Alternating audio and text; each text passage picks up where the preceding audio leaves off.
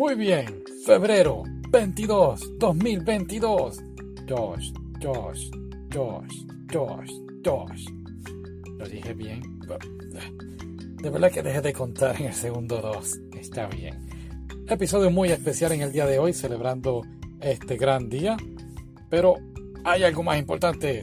Es las noticias de esta semana. No, realmente vamos a hablar de documentales. Sí, realmente vamos a hablar de documentales, pero sí tenemos tenemos varias noticias.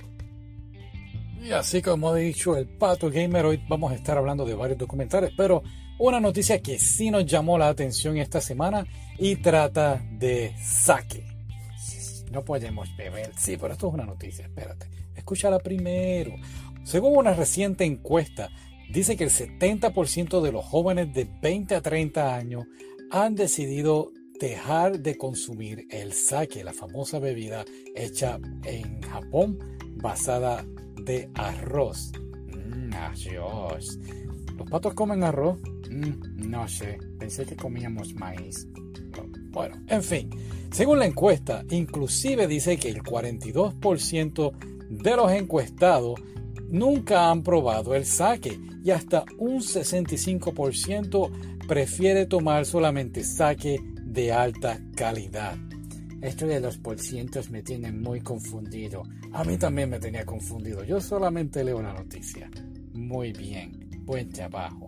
Además de esto, es bien importante que recalcar que el sake es una bebida tradicional del país donde inclusive muchos empresarios deciden los viernes o casi siempre cuando salen del trabajo, reunirse en bares y seguir hablando de negocios mientras beben.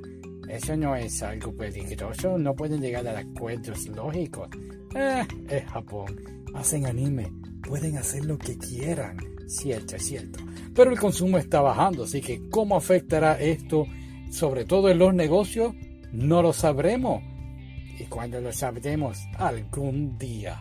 Pero ahora vamos a hablar de los dos documentales que realmente queremos hablar. Mm, siempre se cae.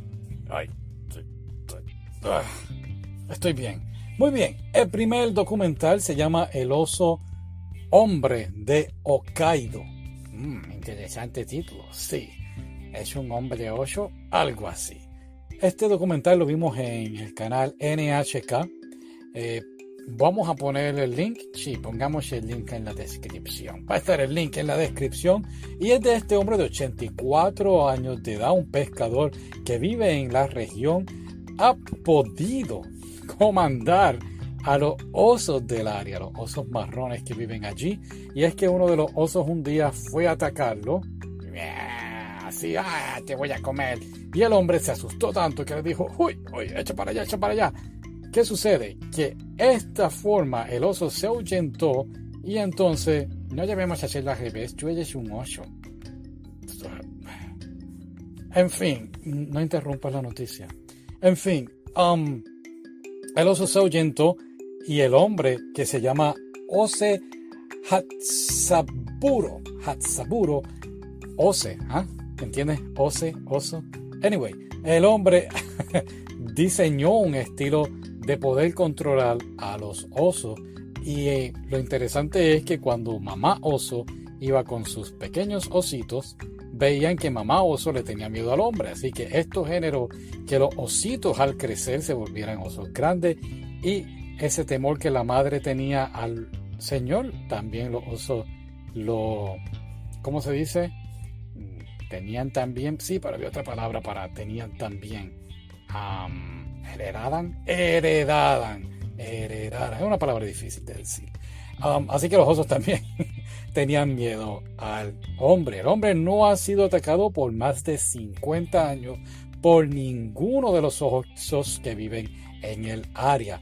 Algo que sí el documental recalca es sobre todo el cambio climático, cómo está afectando a estas criaturas y también las construcciones hechas por los humanos en el área. Esto ha sido algo muy... ha afectado mucho, ya que los peces que viven en el área han disminuido viven en el área, que nadan en el área, han disminuido y de esta forma los osos ya no pueden comer como antes.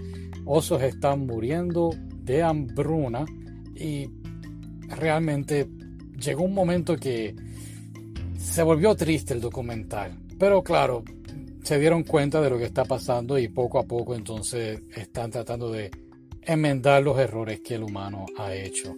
Así que de toda la parte de la comunidad de osos estoy muy agradecido por lo que están haciendo. Arigato gozaimasu. Ay, sabes japonés. Mm, algo. Muy bien. El segundo documental que vimos, muy interesante, ¿verdad? Sí, el dios del ramen. El dios del ramen, un documental del 2013, pero lo interesante del documental es que tomó más de 10 años, si no me equivoco, en grabarlos. Empezó en el 2001, ¿cierto? Sí. Pero creo que terminaron en el 2011, 2012 y la producción después se tardó un año más, así que salió en el 2013. Trata de este hombre llamado Kazuo Yamagichi, un hombre que debutó su vida completamente al ramen.